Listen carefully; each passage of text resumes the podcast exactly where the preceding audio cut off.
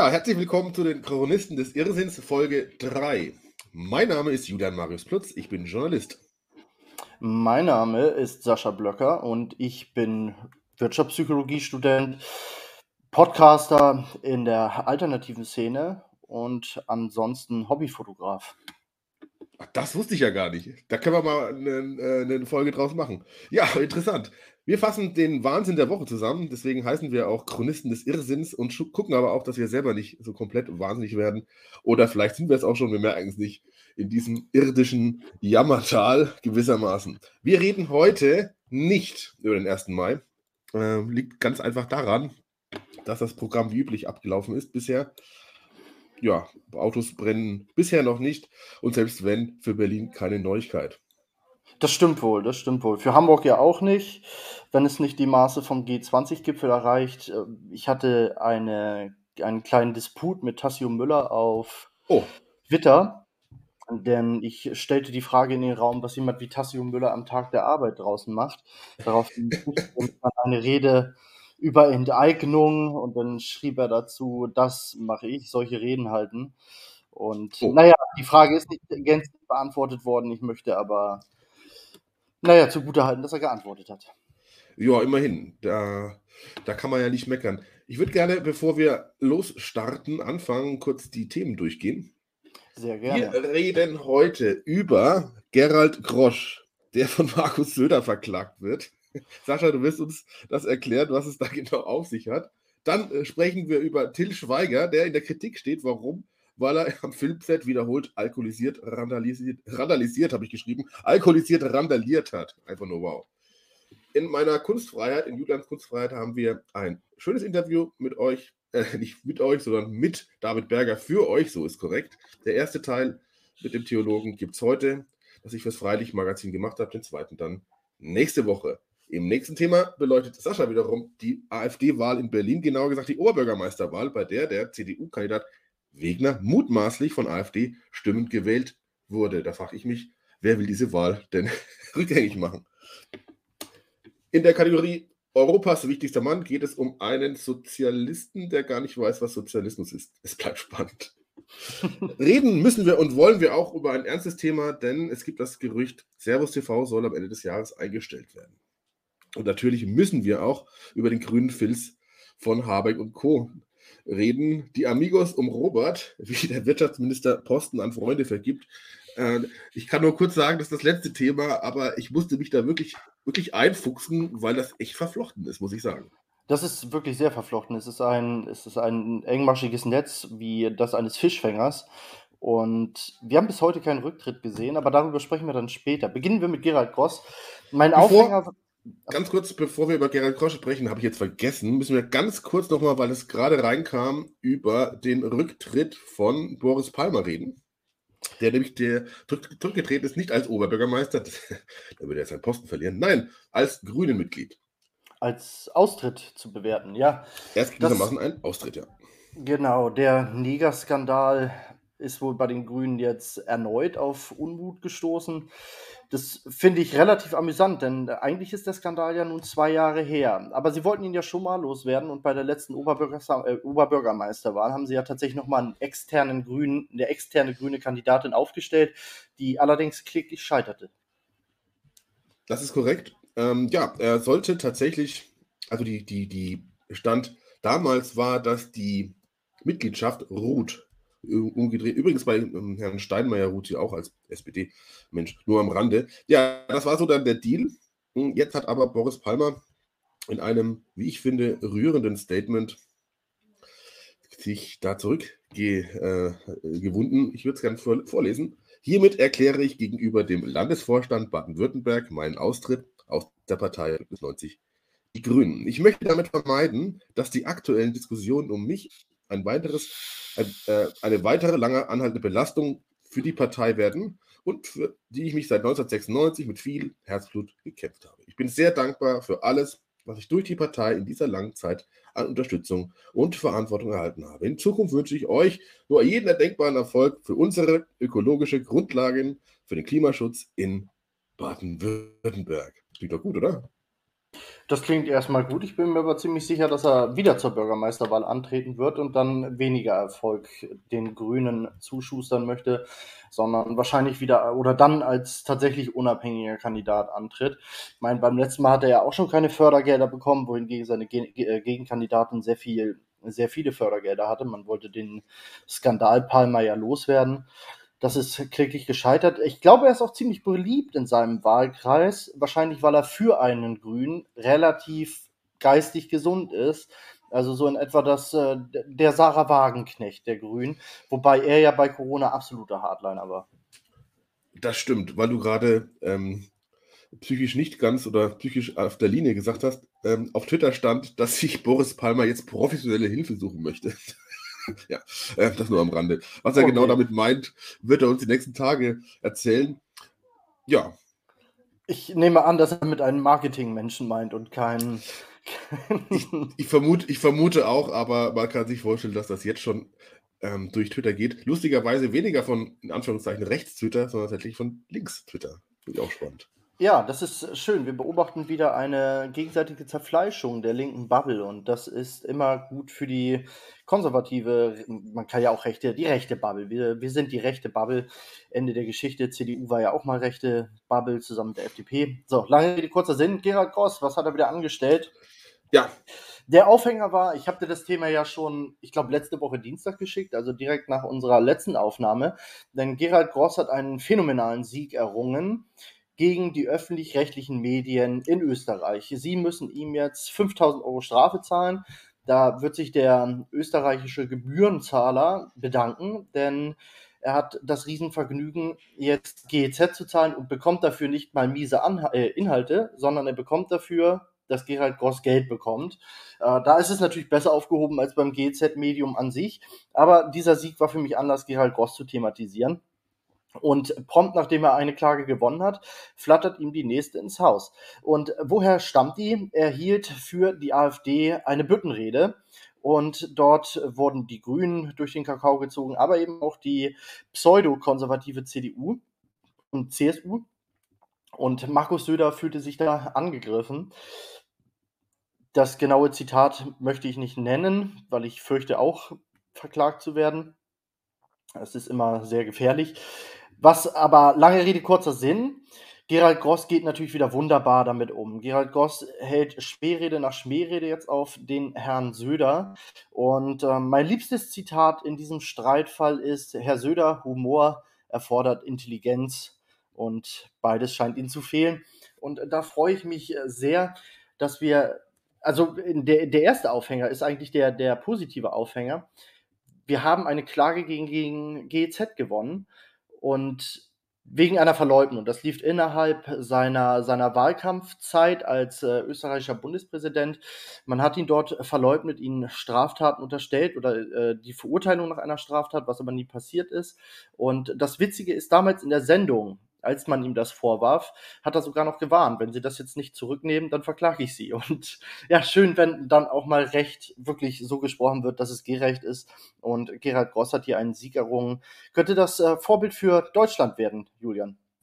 Ich hoffe doch. Also in Deutschland haben wir eher das Problem, das ist in Österreich, glaube ich, ähnlich, dass tatsächlich sehr, sehr viel geklagt wird, was Beleidigung und Käse angeht. Ich hoffe tatsächlich, dass es ein Vorbild wird, weil ähm, nur weil jemand nicht genehm ist oder nur weil jemand ähm, nicht links der Mitte sich po positioniert, kann das ja nicht sein, dass er keine Rechte mehr hat oder kann es auch nicht sein, dass da jemand ähm, beiseite gestellt wird. Also ich hoffe es schon. Hm, zum Thema Markus Söder kann ich nur sagen, ähm, kleiner Einschub, ich bin kein Markus Söder-Fan, aber der Mann hat ähm, partiell Humor, Gesundheit, er hat partiell Humor und zwar als diese, als dieses ähm, Verbot gab an allem, was in Bayern zu verboten werden musste, Lockdown und so weiter, gab es einen Staatsminister, der sich beschwert hat, dass auch Blasmusik ähm, im Freien verboten werden sollte.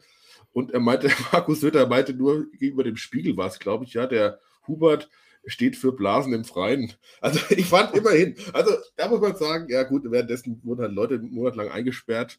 Ähm, aber doch, ähm, Humor hat er schon. Ich meine, allein wenn man mit diesem Gesicht rumlaufen muss, dann muss man ja Humor haben, oder? das, das stimmt wohl. Wobei Söder auch Ja, also wirklich ein würdiger Nachfolger für Seehofer ist. Also der wendet seinen Hals ja in einer Geschwindigkeit, das kann man sich nicht vorstellen. Äh, absoluter Corona-Hardliner, wahrscheinlich der heftigste nach Palmer. Dann hat er sogar, das wissen viele gar nicht mehr, aber er war der Erste, der einen Tweet abgesetzt hat nach der Bundestagswahl. Lauterbach solle doch Gesundheitsminister werden. Das ist sein, er war der Erste, der diesen Vorschlag ernsthaft ausgesprochen hat. Dann wurde er Gesundheitsminister, die Corona-Lage hat sich geändert. Auf einmal war er gegen jede Maßnahme, gegen jede Form von Masken und natürlich auch äh, fand er auf einmal Lauterbach als Schande im Gesundheitsministerium, äh, seinen eigenen Vorschlag dann bereut. Dann ist er ja auch Captain Grüne Energie, war immer ein, ein Merkel, ein Merkel-Anhänger. Jetzt auf einmal ist er aber gegen die Grünen. Seine ganze Büttenrede gegen die Grünen war übrigens viel heftiger als alles, was Gerhard Gross gegen ihn gesagt hat. Aber der, der, der Rabe äh, pickt der anderen kein Auge aus, das wissen wir ja. Deshalb Markus Söder für mich jetzt nicht der humorvollste Kandidat, aber unfreiwillig, unfreiwillig zweifelsohne. Ja, definitiv unfreiwillig, das muss man sagen. Ähm, alles, was Markus Söder tut, ist ähm, schon frei, äh, freiwillig, na klar, er ist ja ein freier Mensch, aber er bedient sich natürlich dem, was gerade opportun ist. Das war ja bei der Flüchtlingskrise so, da war er erstaunlich still im Gegensatz zu Seehofer, der wirklich gepoltert hat. Da war damals schon klar, was das ähm, eigentlich ausmacht und Seehofer muss man immerhin zugutehalten, dass er da ganz klar war ähm, im Wort, immerhin im Wort, man muss ja dann immer kleine Brötchen backen. Ja, ja, im Wort, im Wort. Als er dann die Grenzkontrollen in Bayern eingeführt hat, wo er an eine Straße zwei Polizisten gestellt haben, die aber gar nichts machen durften, da war natürlich dann auch klar, was für, was für eine Art Mensch das ist. Ich aber naja, Seehofer hat immer auf die Fresse gekriegt. Wer jetzt auch auf die Fresse kriegt, ist Till Schweiger. Da hast du was zu mitgebracht.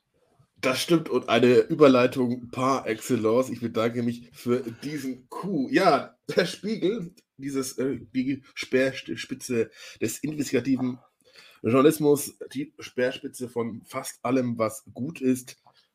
Ironie wieder an, äh, aus. Insgesamt habe der Spiegel mit mehr als 50 Filmschaffenden, das ist übrigens ein DDR-Wort, ehemaligen und aktuellen Vertrauten des Schauspielers und Regisseurs gesprochen. Mehrere Personen soll dabei ein Klima der Angst, das bei Dreharbeiten mit Schweiger geherrscht habe, beschrieben haben. Zeugen beschreiben danach außerdem, Schweiger sei immer wieder bei Dreharbeiten betrunken gewesen. Unter Alkoholeinfluss soll Schweiger vier Mitarbeiter zufolge einem Mann ins Gesicht geschlagen haben. Das ist ein komischer Satz. Ich habe das vom Spiegel. Äh, also er hat nicht vier Mitarbeitern geschlagen, sondern vier Mitarbeiter haben gesagt, dass er einem Mann ins Gesicht geschlagen hat. Ja, lange Rede, kurzer Sinn.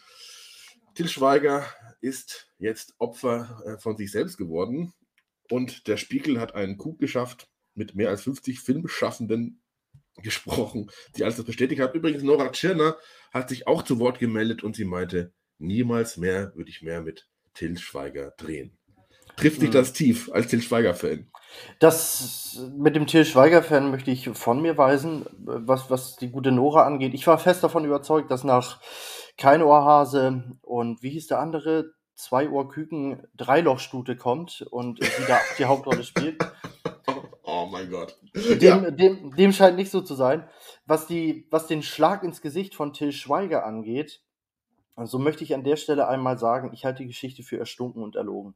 Denn wenn mich Till Schweiger schlägt, ein Mann, der ja nun wirklich nicht allzu arm daherkommt, dann werde ich klagen. Und warum klage ich? Weil ich weiß, dass die Klagesumme nicht im Bereich 5000 Euro ist, sondern ja, mindestens mal fünfstellig. Das heißt, ich kann da wirklich was rausholen. Und da kann ich mir nicht vorstellen, dass ich, wenn ich, wenn ich vier Zeugen habe und am Set von ihm geprügelt werde, dass ich das für mich behalte und da keine Klage anstrebe. Zumindest nach Beendigung der Filmdreh oder der Dreharbeiten sollte man das dann. Und wenn das nicht gemacht wird, halte ich halt für unrealistisch.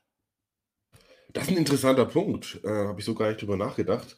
Ja, ähm, es macht Sinn, das so zu sehen. Und ich glaube auch nicht, dass es jetzt irgendwie der Spiegel seine große Geschichte gemacht haben. Ich glaube, es war umgedreht. Die sogenannten Filmschaffenden haben sich zusammengerottet, haben geguckt, äh, oh, zusammengerottet, auch wieder DDR-Wort. Ich bin heute in der DDR, ich weiß gar nicht. Ähm, haben sich zusammengefunden und haben gesagt, ja, was für ein tolles Medium gibt es denn? Äh, Spiegel, Stern, Fokus, na, machen wir bei Spiegel an. Und dann kam die Geschichte zum Thema, also, ähm, ja, da, sagen wir was, du wolltest was sagen. Ja, man ich kann mir bei diesen Dingen auch mal gut vorstellen, weil Lügenpresse ist ja ein ganz falsches Wort, aber die Presse vergisst gerne ein, zwei Einzelheiten zu erwähnen. Ich kann mir gut vorstellen, dass er irgendwie Tatort zum Beispiel gedreht hat Und dann in einer Action-Szene hat er jemandem eine verpasst, wo eigentlich hätte gestellt sein sollen. Und das, äh, da waren dann vier Leute anwesend und daraus macht man dann, er hat jemanden geschlagen. Und wenn man jetzt sagt, er hätte den Stunt besser getimt, wenn er nicht gesoffen hätte, du musst ja nicht alles erzählen. Es reicht ja, er hat jemanden geschlagen, das ist auch ein Fakt, wenn dem so war, und da kommst du damit durch. Und das erklärt übrigens auch, warum nicht geklagt worden ist. So in etwa kann ich mir die Situation vorstellen. Ob sie jetzt so war, wir werden es wahrscheinlich nie erfahren. Wahrscheinlich nicht, äh, aber muss dazu sagen, Thema Tatort, ich meine, ich habe bis auf die letzten, ich gebe es zu, Franken-Tatort, die gucke ich dann schon, weil ich fahre dann durch Nürnberg und so. Die sind letztes Mal beim ersten, nee, beim zweiten Film sind sie an meiner Wohnung vorbeigefahren. Da habe ich gedacht, oh, voll cool, da wohne ich. Ja, aber die, die Schweiger-Tatorts habe ich schon geguckt. Allein der erste und der zweite, nee, zwei, ich glaube, gerade nur drei. Aber zwei habe ich geschaut und die waren halt unglaublich trashig. Und zwar wirklich auf einem echt ordentlichen Trash-Niveau, muss man wirklich sagen. Und ja, vielleicht stört das auch den, den, den Herrschaften des Kulturschaffenden, die, die Herrschaften der Kulturschaffenden, dass da auch jemand da ist, der halt mal komische Sachen sagt, wie zum Beispiel vor einem Monat, ja, diese Klima, Klima, Klima, Klimakleber, was für ein schweres Wort, die würde ich gerne irgendwie, ne, den auch was verpassen. Das gefällt vielleicht auch nicht im Mainstream. Das stimmt. Ich glaube aber, sein eigentliches Vergehen ist, dass er Robert Habeck kritisiert hat, die in Deutschland, in Deutschland wachst du dich schon ziemlich weit aus dem Fenster, wenn du der Meinung bist, dass ein Kinderbuchautor, der nicht weiß, was eine Insolvenz ist, keinen guten Wirtschaftsminister gibt. Das ist in Deutschland schon zu viel gesagt, denn wir müssen überlegen, Til Schweiger war ja eigentlich ziemlich linientreu, gerade bei der Flüchtlingskrise war er 100% auf Linie. Ich habe übrigens auch noch kein Wort des Bedauerns gehört, wenn irgendwie mal wieder ein Kind vergewaltigt wird oder so. Das scheint ihm ziemlich egal zu sein. Dann kommt der nächste Punkt bei Corona da erinnere ich mich noch, wie er ein Video gemacht hat, wo er erzählt hat, ey, habt ihr nicht gehört, was die Kanzlerin gesagt hat? Später ist aber ein bisschen umgeschwenkt. Da wurde er dann das erste Mal unangenehm. Schon überraschend, dass er überhaupt noch Filme dreht, so wie Manta Manta 2. Und ja, jetzt ist er ganz raus. Also die Grünen kritisieren, die Partei zu kritisieren, ist ja eigentlich eher was fürs Gulag, aber die Gulags haben wir noch nicht, deshalb kommst du in den medialen Gulag und wirst dann ja, zerstört in Ruf. Aber ich habe gehört, er ist nach Mallorca geflüchtet, ihm wird es wohl nicht schlecht gehen. Wir fragen einfach mal Olli. Ja, wir fragen Olli und ähm, auf jeden Fall zum Thema Mallorca wohnt nicht, ist nicht sein Nachbar gewesen, Jan Ulrich? War da nicht auch was? Oder irgendwann mal besoffen in die Wohnung? Der ist doch mal besoffen in die Wohnung eingestiegen. Also Jan Ulrich beim, beim Schweiger irgendwie. Ja, ja. Es sind Geschichten, die das Leben schreibt, glaube ich. Ja, das ist so ein bisschen Boulevard. Also eigentlich gar nicht mein Themenfeld, aber in diesem Fall amüsiert es mich schon. Was mich auch amüsiert oder interessiert, ist die neue Rubrik von dir. Das haben wir am Anfang gar nicht erwähnt. Ja. Wir hatten ja Julians Artikel und jetzt haben wir Julians Kunstfreiheit, was daran liegt, dass Julian so unglaublich viele Menschen kennt, die unglaublich interessante Sachen zu sagen haben. Das wäre schon schade gewesen, wenn wir nur Artikel hätten. Deshalb haben wir jetzt ein Interview für euch. Genau, bevor das losgeht, ähm, worum geht es eigentlich? Erstmal Kunstfreiheit. Ähm, da gibt es dieses schöne Lied, das ihr gleich hören werdet im, ähm, im Video, was ich mir zum Aufgabe gemacht habe, zu gucken, ja, was gibt es denn für interessante Leute? Die müssen ja nicht unbedingt mit mir immer sprechen, manchmal tun sie es. Heute ist es geschehen oder vorgestern ist es geschehen, nämlich mit Dr. David Berger. Dr. David Berger ist Philosoph und Theologe, ist bekannt geworden, als er ja, ähm, weggemobbt wurde weil er sich geoutet hatte, beziehungsweise sich outen musste als schwuler Mann. Er war lange Zeit Everybody's Darling, was die Mainstream-Presse angeht, bis die Mainstream-Presse merkte, oh, der Typ ist ja gar nicht links, der ist sogar irgendwie ganz schön konservativ. Darüber im ersten Teil habe ich gesprochen und das hört euch doch mal einfach mal an. Gut, viel Spaß damit. Juristisch wäre die Grauzone erreicht, doch vor Gericht machte ich es mir wieder leicht zeig mich an und ich öffne einen Sekt. Das ist alles von der Kunstfreiheit gedeckt. Ihr Blog heißt ja Philosophia Perennis. Was bedeutet das denn eigentlich? Ähm, eigentlich heißt, ist das der Fachterminus für die immerwährende Philosophie. Dahinter steht die Idee, dass es hinter dem, äh, hinter dem historischen Wandel ähm, und den Veränderungen, die es ja unausweichlich gibt, auch etwas Bleibendes gibt. Ähm, etwas Leit grundsätzliche Leitmotive, zum Beispiel im Hinblick auf den Menschen und die menschliche Natur, die gleich bleiben. Zum Beispiel, wenn sich der Mensch verliebt, wenn er bestimmte Gefühle hat, wie er denkt, äh, wie er erkennt und so weiter. Ähm, und äh, meine Idee war ursprünglich, das Zeitgeschehen aus dieser Warte zu beobachten, sozusagen immer wieder diese Leitmotiv ins Spiel zu bringen. Das ist mit der Zeit dann zum Teil etwas verloren gegangen. Vielleicht ist es noch in der Beurteilung indirekt, spielt das sicher eine Rolle, weil ich in dieser Philosophia perennis groß geworden bin und es ja noch immer ein persönlicher Blog ist. Also sind die Themenauswahl sicher noch damit bestimmt. Aber es ist äh, kein philosophischer Blog in dem Sinne ähm, mit fachphilosophischen Abhandlungen. Ganz selten wird mal Thomas von Aquin von mir nochmal gewürdigt. Okay, ich verstehe. Machen Sie den Blog ganz alleine oder haben Sie da noch ein paar Leute? Ähm, in, inzwischen ja, bis auf die Technik. Ich habe ihn die meiste Zeit auch alleine gemacht. Es gab, ähm, es hat jahrelang hat die Technik eine gute Freundin gemacht.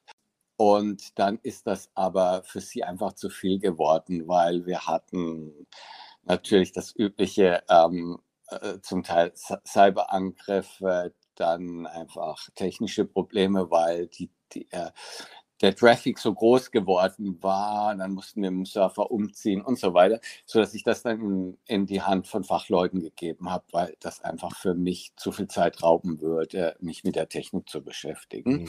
Ähm, eine Zeit lang hat Michael van Laak mitgearbeitet bei dem Blog. Ähm, das ist dann aber auseinandergegangen vor äh, ungefähr zwei Jahren, eineinhalb oder zwei Jahren.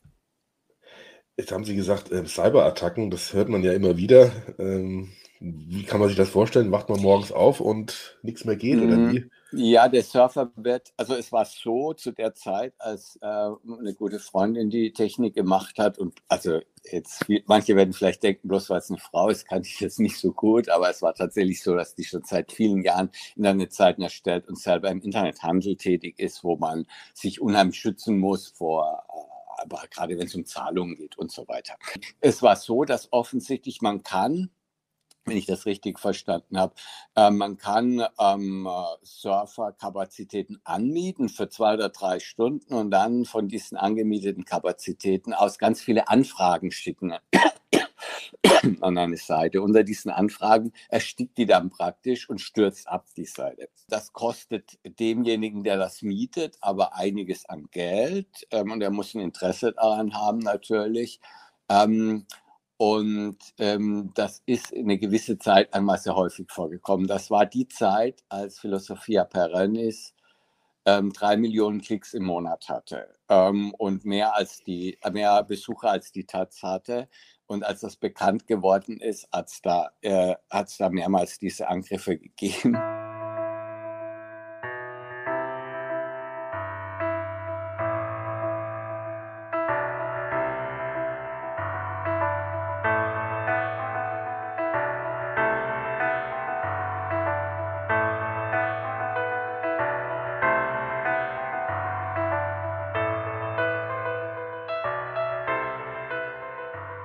Sich vielleicht beschreiben als alternativer Journalist oder als alternativer Blog? Ich finde ja. den Begriff immer so ein bisschen schwierig, weil äh, das ist so wie, keine Ahnung, es gibt ja irgendwie lassen wir mal alternative Medizin weg, aber es gibt ja keine ja. Ahnung, es gibt keine alternative Wirtschaftswissenschaft, es gibt halt die Wirtschaftswissenschaft. Ja. Und so gibt es auch den Journalismus. Wie würden Sie das sehen? Ja, naja, das ist, äh, dass es nur die Wissenschaft gibt, da habe ich auch schon meine Zweifel dran. Äh, das hat man ja in der Corona-Epidemie gesehen, ähm, dass es zwar, dass uns die, für uns die Illusion erweckt worden ist, es gibt die eine Wissenschaft, aber es gibt natürlich innerhalb der Wissenschaft so viele Positionen. Ähm, und da gibt es halt eben auch eher die Mainstream-Gruppe und dann diejenigen, äh, die mehr Randfiguren sind. Ich glaube, als Blogger muss ich mich gar nicht so einordnen. Wir haben das ja mal versucht, so unten so den Text liberal-konservativ. Irgendwann habe ich mich aber auch weder mit dem mit dieser Schublade liberal noch konservativ wirklich zufrieden gegeben. Dadurch, dass es ein persönlicher Blog ist, auch wenn ich jetzt nicht Roland Tichy heiße oder Vera Längsfeld und mein Blog nicht David Berger, sondern bewusst dieses Philosophia Perennis gewählt hat, um ein bisschen von der Person wegzugehen, sind natürlich die Themen, die Themenbearbeitung schon sehr auf, einfach auf meine persönliche Geschichte zugeschnitten. Von daher sehe ich gar nicht so die Notwendigkeit, dass ich mich da irgendwie einordnen muss. Ich finde den Begriff alternative Medien gut, äh, solange man äh, den im Zusammenhang mit freien Medien auch sieht. Das heißt, die wirklich dann äh, völlig unabhängig sind. Das gibt es natürlich in Wirklichkeit. Sobald der, die Blockgröße überschritten wird, kann man das gar nicht realisieren. Ich habe diese Frage deswegen gestellt, weil das relativ spannend ist, wenn man so Biografien äh, wie auch ihre ja ähm, anguckt. Eigentlich waren sie vor 15 Jahren Mainstream, weil es ja auch Mainstream war, die katholische Kirche zu kritisieren. Ja, das meine ja, ich ja. damit. Da, auf jeden Fall. Es gab eine Zeit, das saß ich in jeder Talkshow. Ähm, ist jetzt nicht so, dass ich mich jetzt beleidigt äh, fühle, weil man mich da nicht hineinlädt, äh, weil ich weiß ja, wie die funktionieren. Aber äh, 2010, Ende 2010 bis Ende 2012 gab es keine deutsche Talkshow von äh, Markus Lanz angefangen über ähm, äh, Dreisat-Talks ähm, ähm, bis hin zu äh, Spiegel TV und, und Anne Will ähm, äh, war ich immer mal gewesen. Aber da habe ich halt ähm, damals vor allem zur Homosexualität in der katholischen Kirche Stellung genommen, habe das kritisiert, so wie man es gewünscht hat. Und ab dem Zeitpunkt, wo ich, da war Orlando, der Anschlag auf dieses Schwulendisco, als ich gesagt habe, pass auf, ähm, es ist ein großes Problem für mich, wenn ich die Homophobie der katholischen Kirche kritisiere, aber zu der im Islam schweige, weil das ist ein viel größeres Problem inzwischen. Und ich habe damals in der Münchner Abendzeitung mit der Münchner Abendzeitung ein Interview gemacht, wo ich den Satz gesagt habe, im Vatikan werden keine schwulen Männer von Hochhausdächern gestürzt und Laudetur Jesus Christus dazu gerufen. Ähm, in islamischen Staaten ist das schon der Fall, äh, bloß dass der Alu Aqua gerufen wird und das häufig das Letzte ist, was schwule Männer zu hören bekommen, bevor sie unten aufknallen auf dem Boden. Und ab dem Zeitpunkt äh, war sozusagen, war ich der Islamophob, äh, der Rechtspopulist und so weiter ähm, und war eben nicht mehr Mainstream. Ich glaube, dass ich mich da gar nicht so sehr verändert habe. Ja, da würde ich gerne ein bisschen mehr einsteigen. Ich glaube, oder ähm, ich vermute das stark, dass sie so lange im Mainstream waren, weil sie genau das bedient haben, was sie brauchten. Ein schwuler Mann, der die katholische Kirche kritisiert aufgrund dessen, weil die katholische Kirche in vielen Fällen eben schwulenfeindlich war. Ja. Würden Sie, wenn Sie heute zurückgucken, eher sagen, ähm, hätte ich das wissen können oder, oder hätte ich damals vielleicht anders reagieren können? Mhm. dieses böse Wort als Token, ich mag das ja nicht, nicht so gern, ja. aber wie sehen Sie das? Also ähm, manches von dem, was ich damals geschrieben habe, da habe ich mich, ähm, also da, da musste ich um Verzeihung bitten. Das war im Übereifer des Gefechts, ist gar, dass da war auch Eitelkeit und Selbstsucht dabei. Ich denke da an äh, böse Worte über Benedikt den 16. Ähm, ich denke aber auch an einen ganz furchtbaren Aufsatz, den ich für damals äh, für die Taz geschrieben habe, ähm, wo es darum ging, Homo Hassa, äh, äh, die Talkshows zu verbieten. Das war noch lange bevor die Canceling-Debatte angesetzt hat, habe ich so einen Schwachsinn schon erzählt. Und als ich dann gesehen habe, ähm, welche Folgen das annimmt und welche Dimensionen, habe ich, hab ich erst gemerkt, okay, da hast du am Anfang mitgezündelt und bist jetzt selbst ein Opfer von der Geschichte. Vielleicht hat es das gebraucht, um aufzuwachen. Ähm, also da ähm, in keiner Weise liberal, sondern bei diesem totalitären äh, Queriban-Aktivismus mitgemacht. Ähm, ja, das, ich, ich glaube, das, das war natürlich Eitelkeit in dem Zusammenhang. Es war aber auch ein Freischwimmen aus einer Situation, die für mich ähm, persönlich sehr belastend war. Das heißt, in dem konservativen katholischen Umfeld. Und gleichzeitig hat man ähm, das Wissen um meine Homosexualität benutzt, um mich unter Druck zu setzen. Ganz stark im, im Internet, über die Seite Kreuznet, wo man dann am Ende wirklich in meinem Privatleben geschnüffelt hat und es so weit ging, ähm, dass zeitweise dann, als ich mich geoutet hatte, äh, meine Vorträge und meine Buchlesungen nur unter Polizeischutz stattfinden konnten, auch mein Privatleben. Das heißt, ich habe sowohl fanatische äh, Katholiken kennengelernt, ohne dass da irgendwas passiert wäre, als ich auch später dann Islamisten kritisiert habe. Ähm, und da bleibt meine Kritik dabei an der katholischen Kirche. Das ist, das war ja mein Grundanliegen, dass man das Wissen um die Homosexualität benutzt. Man hat es darum gewusst, man hat es verteufelt, aber man hat den Leuten nicht gesagt, bekehr dich und ändere dein Leben, sondern man hat es ganz bewusst einkalkuliert, um diese Leute loyal zu halten, um sie besonders katholisch zu halten. Und deswegen haben die auch Karriere gemacht. Von daher hatte Uta Ranke Heinemann so äh, wild, wie sie in ihren letzten Jahren agiert hat in Talkshows, hat sie schon recht, dass sie gesagt hat, je höher in der Hierarchie, umso mehr homosexuelle Männer findet man da, weil sie eben besonders loyal, besonders äh, fromm und gläubig sich gegeben haben, um dieses äh, böse Mango wieder gut zu machen. Äh, das, glaube ich, das Problem, ähm, das habe ich durchaus richtig erkannt. Ähm, was ich sonst noch geschrieben habe, da würde ich heute vieles anders schreiben aus der Rückschau, eben auch, weil ich gesehen habe, wohin äh, die Liberalisierung des Katholizismus sich entwickelt. Besonders für mich äh, viel schlimmer als der ganze Missbrauchsskandal war das Versagen der katholischen Kirche in äh, der Corona-Zeit, ähm, wo man ganz deutlich gesagt hat, wir haben den Glauben an unsere eigene Sache komplett aufgegeben. Das war ein Glaubwürdigkeitsverlust, der über Jahrzehnte nicht wieder gut zu machen sein wird. Bleiben wir noch mal ganz kurz äh, ja. beim Thema der katholischen Kirche und Sie oder überhaupt die katholische Kirche. Äh, was halten Sie vor dem Satz? Hm, naja, die katholische Kirche mag einfach keine Homosexuellen, deswegen kann man ja auch austreten. Nee, das ist natürlich falsch. Da kann ich vielleicht eine Anekdote erzählen, die das schön widerlegt. Ich habe Weihnachten vor drei Jahren zufällig den Privatsekretär des Papstes, Monsignor Genswein, in Rom getroffen. Wir haben danach, hat mein Freund ein Foto von uns beiden gemacht und ich habe das kurz auf meinem Blog vorgestellt. Danach gab es in den amerikanischen Medien eine Riesenaufregung. Ähm, der Privatsekretär des Papstes trifft den Homoaktivisten oder empfängt den Homoaktivisten David Berger in Audienz. Also eine Audienz in der U-Bahn äh, macht kein päpstlicher Privatsekretär. Aber das so aufgebaut worden. Und dann hat Genswein dazu Stellung genommen und hat gesagt, ich wusste gar nicht, dass das David Berger ist. Ähm, aber passt mal auf, ich hätte den auch so empfangen, ähm, wenn er den Wunsch geäußert hätte, weil äh, für mich die Devise des katholischen Katechismus gilt, homosexuellen Menschen mit Takt und Respekt zu begegnen. Und da war Schluss mit der Debatte. Ähm, da haben, hat, hat er im Grunde genommen den, den Wind aus den Segeln genommen und der gilt als konservativer Theologe und als eben der, der Benedikt XVI. nahestand. Ich glaube, es ist nicht das Problem, sie nicht zu mögen, sondern äh, in Treue an, dem, an seiner Glaubens- und Sittenlehre festzuhalten.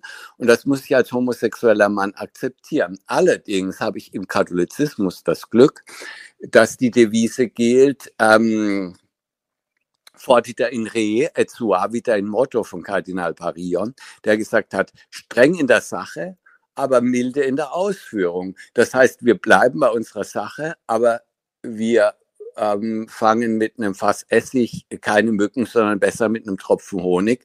Und das ist der Umgang der katholischen Kirche, wie ich ihn derzeit erlebe. Das heißt, ich habe da nie obwohl ich auch viel Böses gesagt habe von Kirchenleuten, mit denen ich mich getroffen habe oder wo ich sonntags die Messe besuche in Berlin, irgendein böses Wort gehört. Das sind mein Partner und ich, wenn wir sonntags die Messe besuchen, hat noch nie jemand uns gezeigt, ihr habt hier nichts zu suchen oder sonst was, sondern es wird als Zeichen der Zugehörigkeit zur katholischen Kirche gewertet.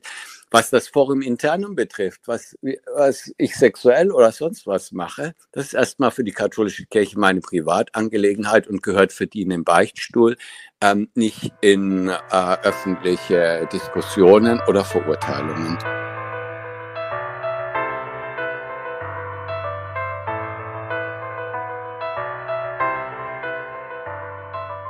Haben Sie dann gewissermaßen den Frieden mit der katholischen Kirche geschlossen?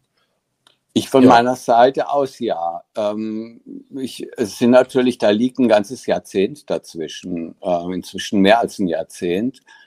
Und wenn man meine Biografie anschaut, ist natürlich, wird man mir sicher zum Vorwurf machen können, da sind Brüche vorhanden, da sind Veränderungen vorhanden. Ähm, aber es gab nie einen Hass auf die katholische Kirche, es gab nie etwas äh, in der katholischen Glaubenswelt, von dem ich mich freikämpfen musste. Ich habe mich dort immer zu Hause gefühlt und das habe ich verstärkt halt mit dem Älterwerden gemerkt. Vielleicht hängt das auch damit zusammen, dass man, wenn man älter wird, Sexualität und dieses ganze Partyleben nicht mehr so eine große Rolle spielt. Ähm, es hängt aber auch sicher damit zusammen, ähm, dass die Zeit wie ich sie wahrnehme, auch stark apokalyptische Züge trägt. Das mag jetzt vielleicht ein bisschen esoterisch oder sekterisch klingen. Ähm, und da die Besinnung auf das Wesentliche, auf die großen Ideen viel mehr zählt als die Frage, ob jetzt jemand im Bett die und die Praxis macht. Jetzt haben Sie ähm, angesprochen das Thema katholische Kirche und Corona. Da würde ich auch gerne darauf eingehen, im Sinne von, weil äh, bis auf jetzt ihn, ähm, aber auch jetzt, keine Ahnung, wahrscheinlich war es dann doch nur der liebe äh, Matusek, äh, gab es kaum Kritik von Katholiken oder von Christen an der Praxis der ähm, Maßnahmengläubigkeit oder der Maßnahmenunterhörigkeit, was die katholische Kirche während der Pandemie gemacht hat. Ähm, wie haben Sie das gesehen? Die Corona-Zeit war für mich insgesamt, ist noch immer eine traumatische Zeit. Als ich gesehen habe, dass die Bundes, dass die Deutschen bereit sind, ihre Grundrechte für eine Packung Klopapier äh, zu verhökern. Das war ganz schwierig, sich an diesen Gedanken zu gewöhnen. Und wie willig man alles mitmacht, in geradezu masochistischer Weise und noch ganz gierig drauf ist, dass man noch eine Restriktion aufgesetzt bekommt, am besten seine Post noch aufmacht und, und abliefert bei, äh, beim Verfassungsschutz, dass damit die reinschauen können. Das hat mich erschüttert. Und dann die Gleichschaltung der Kirchen gleichzeitig.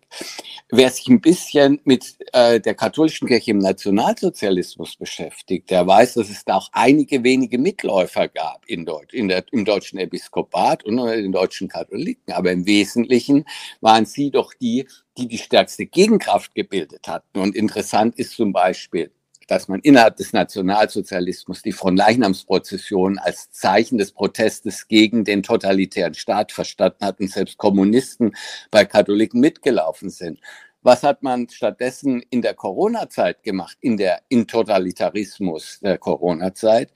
Man hat mit vorauseilendem Gehorsam, und zwar von Köln bis Berlin, von Wölki äh, bis zum Berliner Bischof, hat vorher schon gesagt, nein, natürlich äh, sagen wir das ab und wir entfernen das Weihwasser aus unseren Wasserbecken und stellen stattdessen Desinfektionsspender auf. Und genau das zeigt eben, dass einem die Gleichschaltung, das Hängen an den Kirchensteuern wichtiger war als der Glaube an die eigene Sache, der offensichtlich überhaupt nicht mehr vorhanden ist. Das heißt, äh, besser hätte man einen Offenbarungseid gar nicht leisten können. Und das kam in einer Zeit, wo ich mich zunehmend der katholischen Kirche verbunden gefühlt habe, allerdings natürlich nicht der Kirchensteuergemeinschaft in Deutschland und diesen, diesen Beamten mit ihren Aktentäschchen und ihrem Tippex-Kragen, ähm, die vor allem drüber nachdenken, wo sie welche Gelder hin verschieben, ähm, sondern äh, ganz stark einfach die katholische Kirche äh, diachron gesehen ähm, als Katholiker, als Ideengebilde, als katholische Weltanschauung, dass äh, die Europa äh, über 2000 Jahre ganz wesentlich den guten Teil Europas, den Senior-Paares, äh, geprägt hat. Aber war es nicht auch so, dass im Dritten Reich auch die katholische Kirche auch nicht nur eine rühmliche Rolle gespielt hat? Thema Nein, dass es, da, dass, dass es da Versagen gab, ist ganz klar. Einzelner und auch einiger weniger Bischöfe, aber es gab nicht dieses Versagen auf der ganzen Linie. Man muss sich vorstellen, es gab ein Osterfest in Deutschland, wo ein meines Wissens ein, ein, ein einziger Priester den Mut hatte, seine Kirche offen zu lassen. Das war in Berlin das Institut Philipp Neri bzw. St. Afra.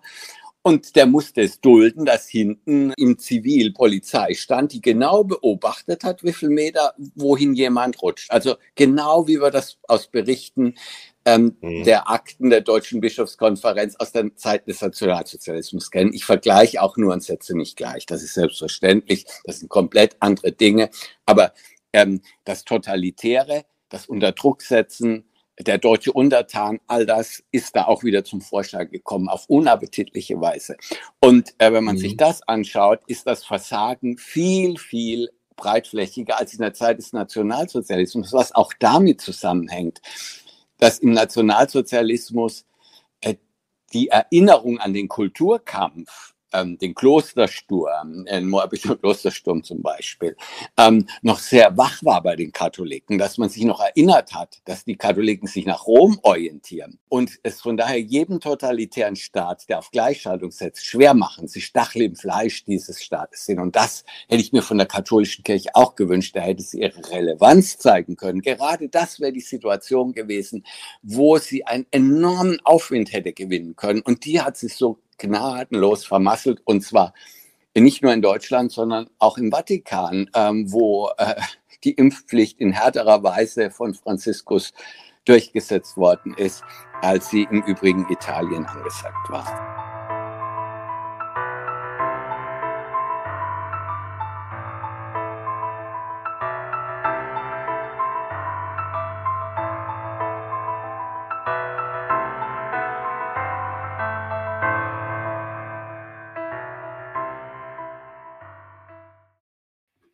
Sehr interessanter Beitrag.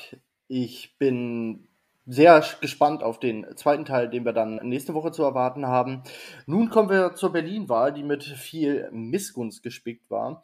Wir hatten nach der Silvesternacht kein überraschenderweise ein Ergebnis für die CDU, eine klare Mehrheit für die CDU.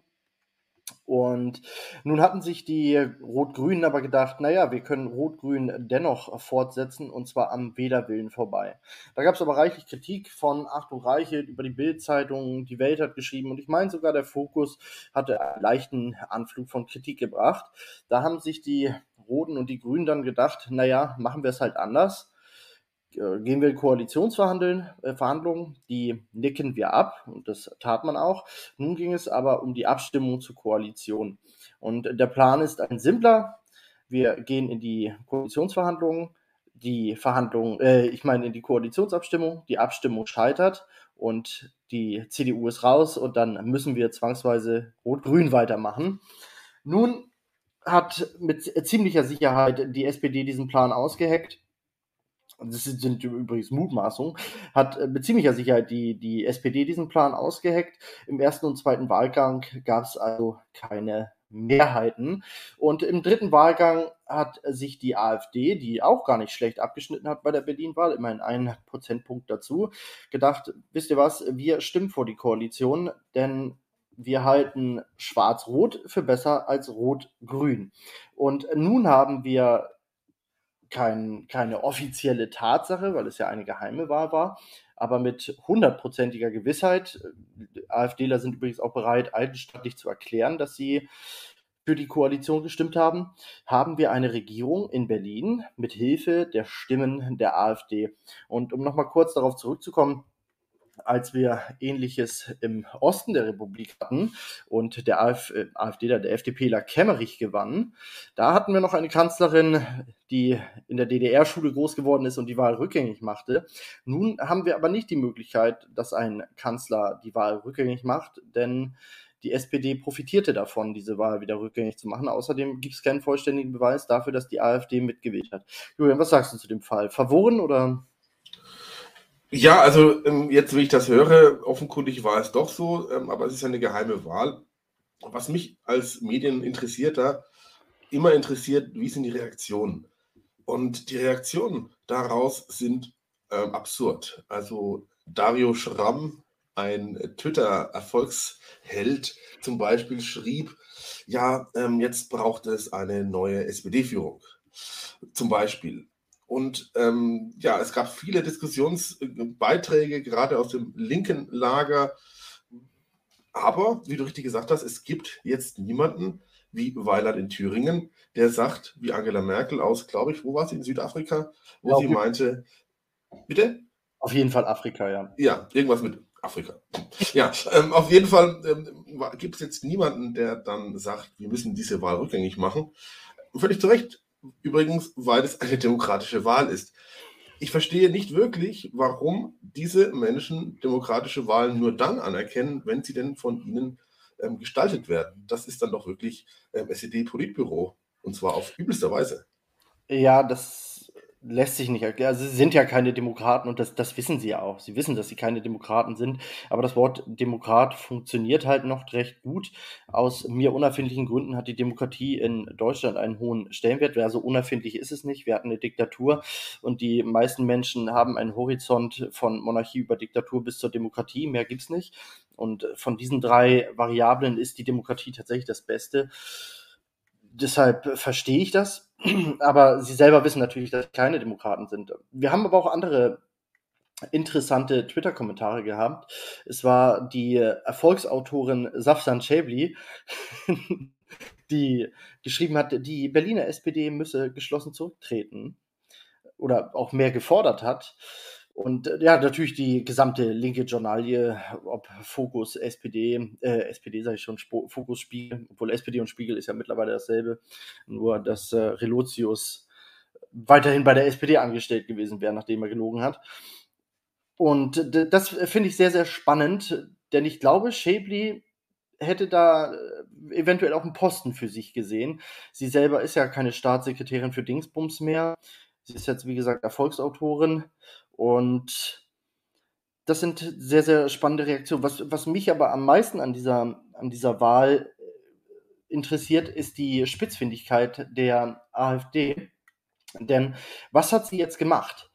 Jeder weiß es, jeder weiß es. Sie hat die Brandmauer eingerissen. Das heißt, wir sind an einem Stand, der vor zwei Jahren undenkbar war. Man kann jetzt mit AfD-Stimmen regieren. Und mit Blick auf die Wahlen im Osten ist das natürlich ein großer Schritt hin zu, wir können auch mit der AfD, äh, mit der AfD regieren. Ich glaube nicht, dass es diesmal schon so weit ist, aber die Brandmauer muss immer weiter eingerissen werden und Berlin hat da einen riesengroßen Schritt gemacht und deshalb muss man der Berliner AfD dankbar sein. Ich bin da ein bisschen skeptischer. Ja, ähm, es könnte sein, dass eine Brandmauer eingerissen wird. Ich habe immer so Bilder im Kopf, irgendwelche. Ja, egal. Aber ähm, ich glaube nicht, dass das jetzt zum Startschuss ähm, angeregt wird, dass man jetzt sagt, okay, wir, wir können jetzt auch, wir im Sinne von CDU, können jetzt auch mit der AfD koalieren. Ich glaube, das ist nochmal was anderes. Aber spannend ist es dennoch, weil es eben nicht in Thüringen oder in Sachsen oder sonst wo passiert, sondern in dem offenkundig sehr linken Berlin. Das muss man schon mal sagen. Ähm, ich glaube, auch deswegen sind die ja, Reaktionen so harsch, weil das der Berliner äh, Typ Berliner Linker, ähm, was die Parteienlandschaft angeht, ich glaube, es gibt auch viele ordentliche und anständige Berliner dazu, die können das gar nicht ertragen. Nein, das ist dann wirklich eine Art von Majestätsbeleidigung. Ja, das sehe ich ganz genauso. Wobei wir gerade im, im Osten der Republik eine sehr viel konservativere CDU haben, die auch immer mehr Schwierigkeiten bekommt, einfach dadurch, dass sie linke Politik macht. Also die, die sind da ja jetzt nicht erfolgsverwöhnt, ganz im Gegenteil. In Thüringen ist die AfD stärkste Kraft, hat die CDU abgelöst. Warum ist dem so?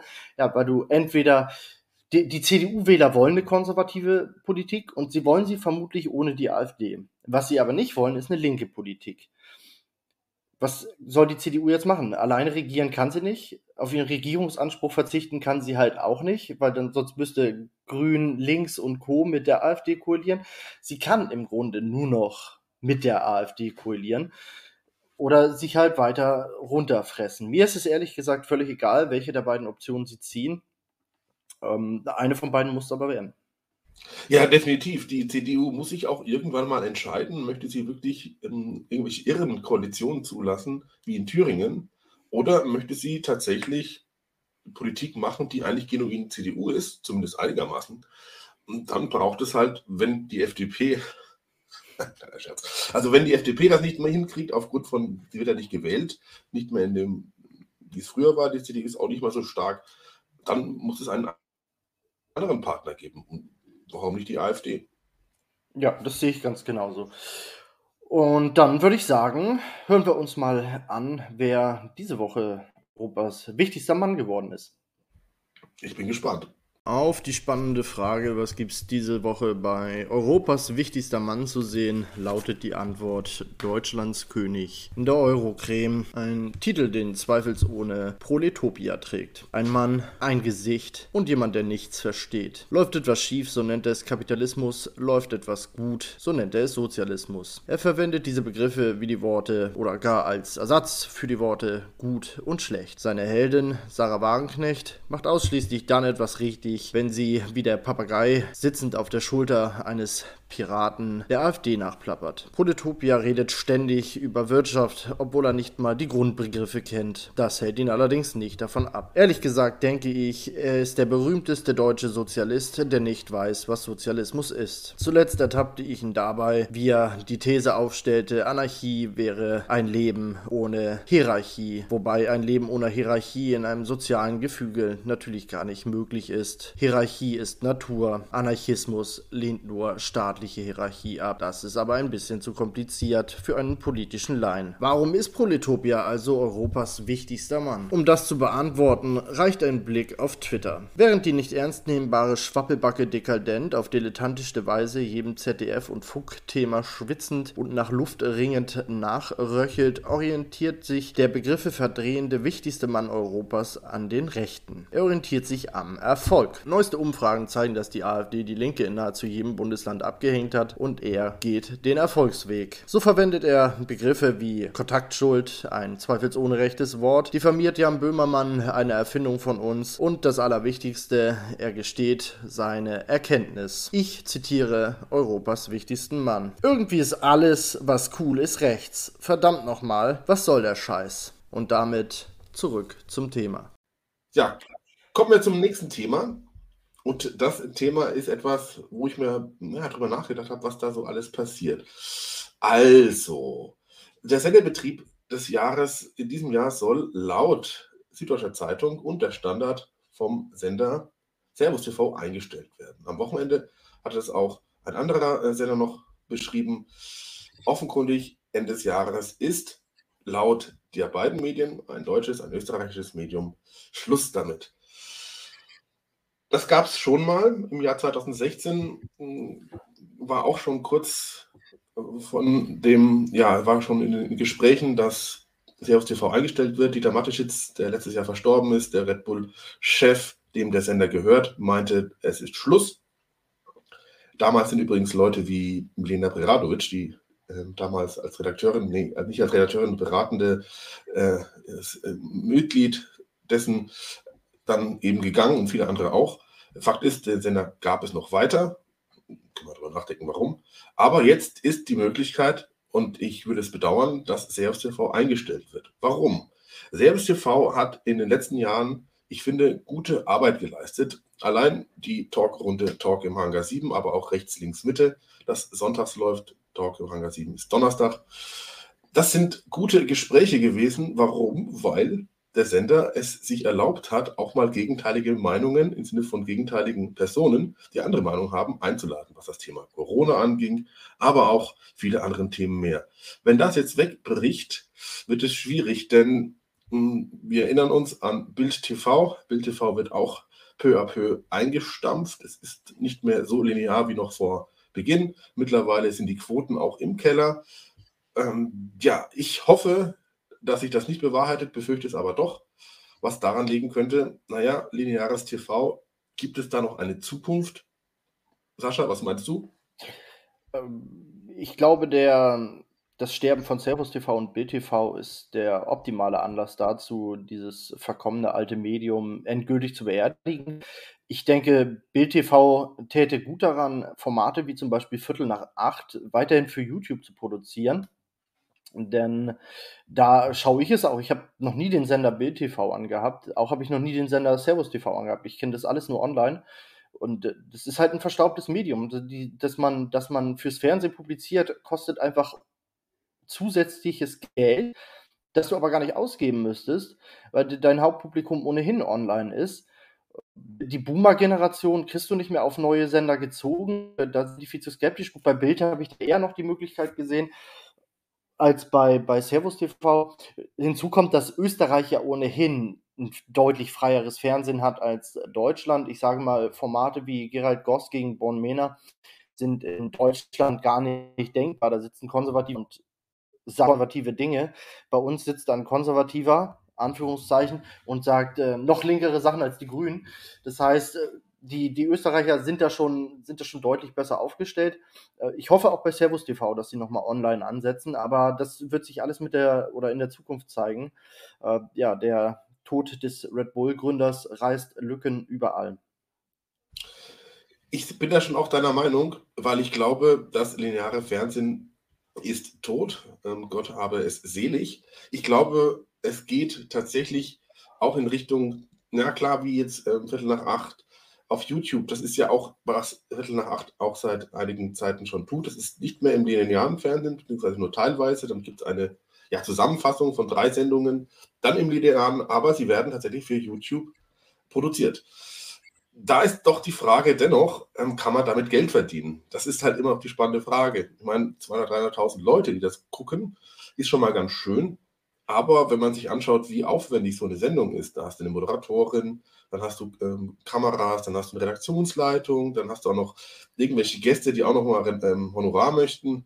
Und ja, dann ist die Frage, ist das noch tragbar und rechenbar? Ich hoffe es schon, weil es ist so ein ungleicher Wettbewerb. Einerseits haben wir öffentlich-rechtlichen Rundfunk, die machen können, was sie möchten, das Geld kommt sowieso. Und andererseits haben wir tatsächliche freie Medien.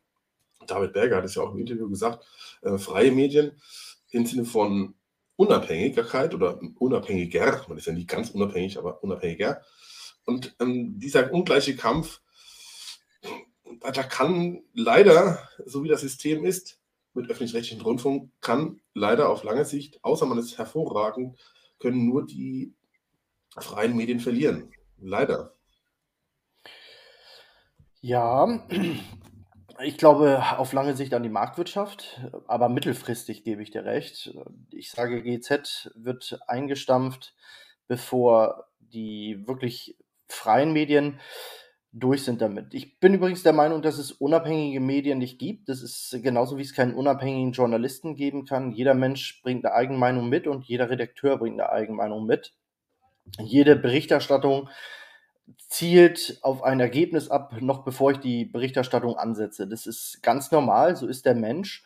Deshalb bin ich auch nicht dafür, dass wir auf neutrale Medien setzen, sondern wir sollten auf eine Mediengleichheit setzen. Das heißt, es muss konservatives Fernsehen geben, wie es auch linkes Fernsehen geben sollte. Ich finde, die Amerikaner sind da deutlich weiter als wir, wobei wir ja auch da einen medialen Hammer erlebt haben mit der Kündigung von Tucker Carlson. Das äh, Fernsehen für uns entwickelt sich gerade in eine negative Richtung, aber ansonsten haben wir viel Positives in unserer Blase. Und mal sehen, vielleicht ist es sogar cleverer, als erstes voll aufs Internet umzustellen und äh, diese nutzlosen Zusatzkosten, die wir dann im Internet doppelt und dreifach umsetzen können, werden sich nochmal als was Positives erweisen. Ich bin, ich bin guter Dinge. Also wie gesagt, ich werde die Fernsehsender, es schade, dass sie nicht mehr gibt, inhaltlich, bin aber dafür, dass sie online weitermachen und dort eine neue Dominanz beweisen. Ja, aber das Problem ist tatsächlich, was du angesprochen hast, ist komplett richtig. Man ist nicht frei, man ist freier. Es gibt auch keine freien Märkte, es gibt nur freiere Märkte. Ähm, so wie gibt es auch keinen freien Journalismus, sondern nur freieren Journalismus selbst. Ähm, keine Ahnung, ähm, Achse des Guten oder ähm, Tichy, was auch immer, die sind ja auch angewiesen. Und selbst wenn sie nur auf Abonnenten angewiesen sind ähm, oder an, an, an Spenden oder Schenkungen, habe ich jetzt auch neu gelernt. Es geht ja um Schenkungen, man lernt ja nie aus. Ja, ähm, auch da sind die Menschen natürlich immer angewiesen auf etwas. Aber das ist ja nichts Untypisches in der Marktwirtschaft. Das ist eigentlich normal. Man braucht ja ähm, ein Unternehmen, man braucht ein Produkt und natürlich selbstverständlich im Idealfall auch Kunden, die das dann kaufen. Und je mehr Kunden das kaufen, desto besser wird das und so weiter. Aber nochmal zu diesem unklaren, äh, unfairen äh, Wettkampf, da kommt man nicht umhin zu sagen, ähm, GZ oder äh, das heißt ja jetzt anders, die, der, der Beitragsservice, auch so ein Euphemismus der besonderen Art, ja, der muss natürlich weg. Also ähm, sonst gibt es überhaupt gar keine Freiheit mehr. Ja, das sehen wir, glaube ich, alle genauso. Wir brauchen gar nicht diskutieren, ob, ob wir noch jemanden kennen, der pro GZ ist. Ich glaube, sogar die Mehrheit der Deutschen ist laut aktuellen Umfragen gegen GZ, insbesondere in der Höhe statt sich der, dem Willen des Volkes und aber auch der Inflation anzupassen, und mal etwas dünnere Bretter zu bohren, hat sich die GZ-Mafia ja vorgenommen, noch etwas mehr Geld eintreiben zu wollen. Natürlich alles zum Schutze der Demokratie, das ist ganz klar. Ohne das Deutschland eigentlich für Land, das ohne GZ-Gebühren in die Diktatur versinken. Frankreich zum Beispiel hat GZ abgeschafft. Die sind noch immer keine Diktatur.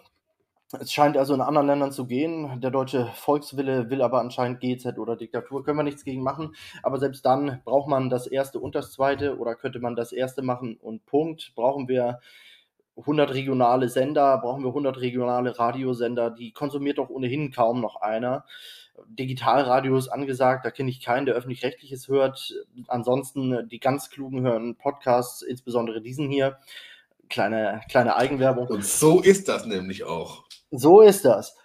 Ähm, was die Freiheit am Markt angeht, ähm, ein sehr oder ein sehr freier oder ein komplett freier Markt ist natürlich technisch denkbar, aber auch da ist das Unternehmen immer abhängig und zwar abhängig vom Kundenwillen, was die eigentlich Demokratie ist. Der Kundenwille ist Demokratie. Mehr als Demokratie Demokratie ist, weil ich dem Kunden natürlich einreden kann, was er will, aber das nur bis zum begrenzten Maße, während ich es in der Politik anders kann, weil ich durch Verschuldung in Zukunft heute Geschenke machen kann, die ich aber eigentlich gar nicht oder die gar nicht leistbar sind.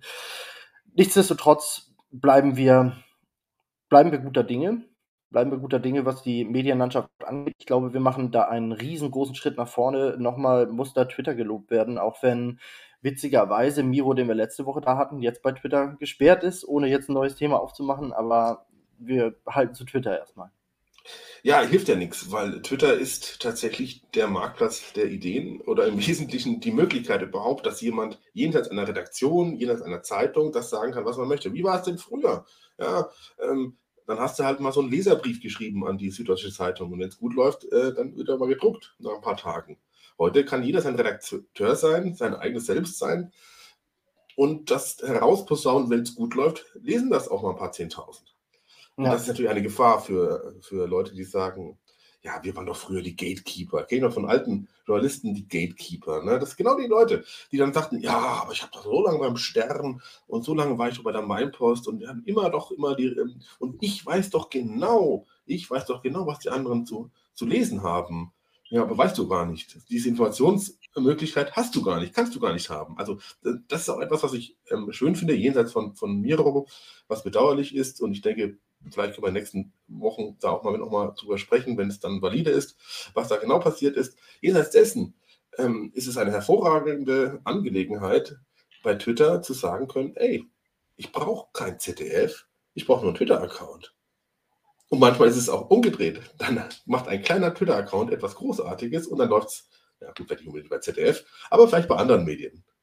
Ja, wo wir bei Twitter-Accounts sind, das darf noch erwähnt sein. Die Chronisten des Irrsinns haben selbstverständlich einen Twitter-Account, den galt es zu besuchen, zu abonnieren und möglichst oft zu teilen. Das ist so. Das ist so. Dann kommen wir zum wunderbaren letzten Thema, auf das ich mich schon sehr freue. Und es ist eins deiner Themen.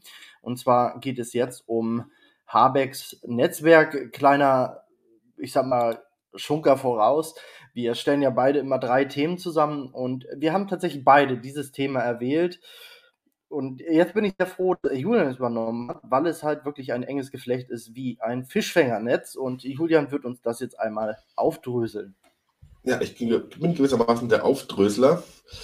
Also, worum geht es im Wesentlichen? Ähm, Robert Habeck ist ja mit, gewissermaßen Wirtschaftsminister und macht etwas, was in der CSU vor 30 Jahren üblich war, aber vielleicht in der transparenten Welt der Grünen, wie sie es immer gerne geben, nicht der Fall ist. Robert Habeck hat einen Staatssekretär, der heißt Patrick Greichen. Bevor er im Jahr 2021 in Habecks Ministerium wechselte, war er Leiter von dem, was er selbst gegründet hat, eine Denkfabrik und Lobbyorganisation, die heißt Agora Energiewende. Soweit, so nicht schlimm. Dann gibt es aber auch noch nicht nur Greichen, sondern er hat eine Schwester, die heißt Verena. Sie ist nicht nur Lobbyistin bei Öko-Institut, das kennt man vielleicht, ähm, ist auch nah an der, an der Politik, wird auch von der Politik mitfinanziert und auf der Agora-Website als Partner aufgeführt, die übrigens ein Gutachten zur Gebäudestrategie Klimaneutralität 2045 für den Minister Habeck erstellt haben. Möglicherweise, nicht nur möglicherweise, sondern auch bezahlt wurde. Na klar, von diesen Steuergeldern. Die war maßgeblich auch ähm, berufen von der Regierung in dem Nationalen Wasserstoffrat. Der wiederum, der Staatssekretär, entsprechend ähm, berichtet hatte. Und da sitzt wieder der Bruder von Patrick, äh, äh, Patrick, boah, diese Namen, Patrick Reichen. Also der Patrick Reichen ist in diesem auch noch drin. Was noch nicht schlimm ist, passiert, äh, so ist es halt nun mal. Und jetzt kommt es, dass Verena Kreichens Ehemann sitzt auch in dem Ausschuss. Und das ist jemand, der heißt Michael Kellner von den Grünen. Den kennt man von den ein oder anderen Talkshows, finde ich zumindest. Man hat ihn ein paar Mal gehört. Der ist nicht nur parlamentarischer Staatssekretär von Habeck, sondern auch noch Bundestagsabgeordneter. Wäre das nicht genug, gibt es noch ein weiteres Mitglied der Greichen-Familie. Unfassbar. Der Bruder heißt Jakob Greichen und er ist auch Mitglied des Lobbyistenverein Öko-Institut, was ich vorhin gesagt hatte. Ja, das äh, ist natürlich noch nicht alles. Denn zuletzt hatte Greichen seinen Trauzeugen Michael Schäfer für einen sehr, sehr hoch dotierten Posten, sechsstelliger Art, empfohlen. Im Juni sollte Schäfer Chef der regierungsnahen Deutsch Energieagentur, DENA heißt die, werden. Und wenn ich jetzt noch sage, dass der Ökolobbyist Rainer Barke, auch Mitglied der Grünen, völlig überraschend, ähm, ein Förderer von Greichen war, der heute besten vernetzt ist und einflussreicher in der Stiftung Klimaneutralität ist. Und im letzten Juli, also Juli 2022, war Barke mit Habeck gemeinsam ähm, ein Sonderbeauftragter für die deutsch-namibische Klima- und Energiekooperation bekannt. Ja, und ich könnte noch mehr erzählen, aber ich glaube, das reicht schon. Also das ist die Amigo-Affäre der grünen Art, finde ich. Ja, ganz, ganz, ganz wichtig ist auch noch zu erwähnen, dass das Öko-Institut die höchst datierten Aufträge natürlich aus dem Wirtschaftsministerium bekommt. Und meine Frage, also das kommt ja alles nicht überraschend. Es sind die Grünen, es sind Sozialisten, die haben ihre Vetternwirtschaft, es ist wie immer. Die Frage ist ja, wieso, erstens, wieso berichten die Öffentlich-Rechtlichen nicht? Ich habe bis jetzt noch gar keinen Bericht darüber in den Öffentlich-Rechtlichen gesehen. Welt hat es, Bild hat es, Reichelt hat es. Die Öffentlich-Rechtlichen habe ich noch nicht gesehen. Aber ganz unabhängig davon, dass äh, nicht nur die, die, der Staatsfunk das ignoriert, ignoriert es auch die Bevölkerung. Also wir müssen uns zurück äh, erinnern an, an Wolf. Der hat in einem Hotel übernachtet, war ungefähr ein Wert von 80 Euro und musste dafür zurücktreten. Und jetzt sind wir bei Millionenaufträgen an das Öko-Institut, wo ganz klar eine Vetternwirtschaft herrscht. Und von Rücktritt ist gar nicht die Sprache. Also wir hatten natürlich den Trend, das mal auf, auf Twitter getrendet, aber Habeck ist auch gar nicht in Erklärungsnot. Wir müssten permanent Interviews von dem ansehen, wie er rumstammelt, was das da mit, seinem, mit seinen Clanstrukturen auf sich hat. Aber da kommt nichts. Die Medien versagen hier vollkommen. Selbst die, die berichten, müssten ihm permanent auf dem Fuß stehen. Aber da passiert einfach nichts. Es gibt, es war Angela Merkel, die den Rücktritt in Deutschland äh, oder das, das Verweigern des Rücktritts kultiviert hat. Und wir müssen da unbedingt dranbleiben, weil wenn wir jetzt auch Vetternwirtschaft noch zusätzlich dulden, dann wird es auch zum Maßstab aller Dinge. Ja, definitiv. Angela Merkel hat gewissermaßen den Rücktritt abgeschafft. Ja. ja. Ähm, warum das nicht berichtet wird in öffentlich-rechtlichen Medien, muss ich sagen, ähm, erstmal das Natürliche, dass die öffentlich-rechtlichen sehr nahe sind. Ich muss aber dann tatsächlich ein bisschen die ähm, ähm, ja, ARD zumindest ein wenig in Schutz nehmen, denn ähm, Anne Will hat das aufgenommen am Sonntag und sie war für ihre Verhältnisse tatsächlich kritisch. Äh, muss ich wirklich sagen, also für ihre Verhältnisse heißt das nicht, aber so ein bisschen kritisch war sie schon und da war so eine Dame, dessen Namen ich selbstverständlich sofort wieder vergessen hatte, von den Grünen, die das irgendwie verteidigt haben wollte aus ihrer Rhetorik heraus und sie meinte immer diesen merkwürdigen Satz, es wird ein Fehler, ein Fehler ist geschehen und er wird geheilt. Ja, und dann hat Anne Will gefragt, ja, wie, wie kann man das denn heilen? Und da hat sie auch eine ganz merkwürdige Antwort, ich habe sie wieder vergessen. Und Anne Will, ich muss sagen, ich bin jetzt also völlig überraschend gar kein Fan von Anne Will, aber der hat dann gesagt, okay, ich weiß jetzt nicht, wie wir das heilen können und so weiter. Hm, schwierig und so. Ähm, ja, also natürlich, immerhin kam es vor bei Anne Will, aber du hast natürlich recht, im großen Maße, wie das bei Wolf war, ja, aber wir reden nicht nur um die 80 Euro, sondern auch um ein Bobbycar. Das darf man auch ah. nicht vergessen. Ja, ja, natürlich. War ja auch noch ein Auto mit im Spiel. Ja, ein riesen, riesengroßes Auto von der Firma Big, ein Bobbycar. Ja, und äh, da gab es natürlich über Wochen hinweg ähm, Sondermeldungen und so weiter. Muss auch dazu sagen, fairerweise, Christian Rudolph hat sich ja maximal ungeschickt angestellt. Aber gut, davon abgesehen, ähm, irgendwelche, oder hast du was gesehen? Ich nicht. Irgendwelche Brennpunkte, irgendetwas, habe ich was verpasst? Hm, ich habe ähm, tatsächlich zwei Tage lang mir die Tagesschau angeschaut, ähm, und um zu gucken, ob das drin ist. Naja, war nicht so. Und solange das, und das ist ja auch bei Corona der Fall gewesen, ja, dann kann man sagen, okay, der ähm, Norddeutsche Rundfunk hat mal was Tolles gemacht und so weiter. Stimmt alles. Aber das sind Spartensender. Oder bei Arte war auch was Interessantes, Kritisches. Aber das sind Spartensender. Das gucken ein paar hunderttausend. Während die Tagesschau äh, mehrere Millionen erreicht. Und da kommt das nicht vor. Ja, da kommt es auch bewusst nicht vor. Stattdessen haben wir wohl den nächsten Tatort zu erwarten und ich nehme an, dass ähm, die Redaktionsstimmen der öffentlich-rechtlichen bereits einen Tatort schreiben, wo eine Partei, die sich mit der Farbe Blau schmückt, Vetternwirtschaft aufgebaut hat. Nachdem wir jetzt ja äh, 90er Jahre Nazis hatten und auch den hervorragenden Tatort mit dem Deutschen, der einen Ausländer im Zug absticht, finde ich, ist das die nächste ganz klare Realitätsverweigerung, die uns die öffentlich-rechtlichen vorsetzen müssen. Wir die Konservativen sagen zu gern den Satz, stellt euch mal vor, das wäre bei der AfD gewesen, aber hier müssen wir einfach mal sagen, stellt euch mal vor, das wäre bei der AfD gewesen. Also äh, in, in Österreich, wie hieß er noch? Strache? Strache ist für weniger gegangen. Strache ist für deutlich weniger gegangen. Plus Wolf, Gutenberg. Ja, für, für, dafür, dass er Doktor gespielt hat. Ja, Giffey hat auch Doktor gespielt und die hat jetzt nochmal versucht, äh, sich den, den Berlin unter den Nagel zu reißen. Also das ist, glaube ich, ein Gesamtproblem, was nochmal ein einzelnes Thema wäre. Und zwar sind sie alle schamlos geworden. Die Politik hat keine Scham mehr. Es gibt kein Schamgefühl mehr. Korrupt waren sie immer, gelogen haben sie immer, aber früher haben sie Konsequenzen gezogen, wenn sie schlecht darin waren. Heute nicht mehr. Naja, das würde ich ein bisschen einschränken. Ähm, viele waren oft korrupt, Oft wurde viel gelogen. Ja, ähm, aber der Unterschied war, glaube ich, vor einigen Jahren oder einigen Jahrzehnten sogar, ähm, obwohl es gar keinen öffentlich-rechtlichen Rundfunk äh, schon gab, aber keine sozialen Medien, trotzdem gab es noch so eine Art von, ja, ähm, Ehre. Wie heißt die, genau, die Leuthäuser Schnarrenberger ist, glaube ich, in der Ära Kohl zurückgetreten in einer äh, wirklich sehr beachtlichen Rede, weil sie den großen Lauschangriff nicht mitmachen wollte als Justizministerin.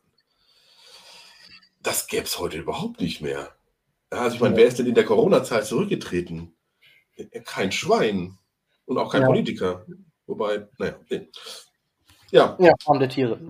Wobei, wobei gerade nach Corona ja wirklich viele Leute, ich meine, jeder, der gesagt hat, ihr müsst euch impfen lassen oder Verbot, hätte, ich sag mal, in den 80ern wäre die Bundesregierung einmal getauscht gewesen. Das wäre das wäre das Maß oder das wäre der Standard gewesen. Nun, Rücktritte sind nicht mehr in, weil das, weil das Schamgefühl komplett abhanden gekommen ist. Und das ist, ja, ist, ich meine, früher, das war aber auch noch was anderes, ja, wenn, wenn zu Gutenberg zurücktritt, der hat was gelernt, der hat was studiert, gut, der Doktor ist gefälscht, aber das ist trotzdem irgendwo ein Bildungsnachweis. Wenn Habeck zurücktritt, ja, was soll der denn machen? Das, der weiß, wenn, wenn das Ding vorbei ist, und das ist mit ziemlicher Sicherheit in zwei Jahren vorbei, dann ist der arbeitslos. Das war's dann. Ja, das stimmt, wobei ähm, ja, ein Minister wird niemals mehr arbeitslos sein, aufgrund, allein aufgrund dessen, weil er ein Notizbuch hat mit Nummern drin, die so interessant sind für viele wirtschaftliche ähm, Konspirationen, wie, ja, das sieht man doch hier an Joschka, Joschka Fischer zum Beispiel, der, äh, ja, ist ja auch gut im Geschäft, was Lobbyismus angeht. Aber ja, klar, wenn man einmal zwei Etagen runtergeht, so Emilia Fester und Konsorten, ja, die haben ja nichts mehr, ne, wenn sie ihr Mandat nicht mehr haben. Das, das ist stimmt. klar. Die sind durch. Und ich glaube, durch sind wir auch. Ich würde sagen, also du auf jeden Fall, ich im Wesentlichen auch. Würde ich sagen, nächste Woche geht es weiter mit Folge 4, zweiter Teil von David Berger und viele parallele Themen. Ja, und was das Allerwichtigste ist bei der nächsten Folge, ist, ist die erste Live-Folge im Space. Das stimmt, hast du recht. Oh, dann müssen wir das mit dem David Berger dann wahrscheinlich auf eins nächste Woche verschieben. Ach, das stimmt. Ja. ja. Okay. Ich würde sagen, wir machen ähm, erstmal dann noch eine ähm, nominale Folge und dann machen wir einen Space danach. Schauen wir. Gut, dann verabschiede ich mich und äh, Julian verabschiede ich auch. Bis zum ja, nächsten Mal. Ich verabschiede uns alle und zwar im Wesentlichen. Bis dann. Tschüss.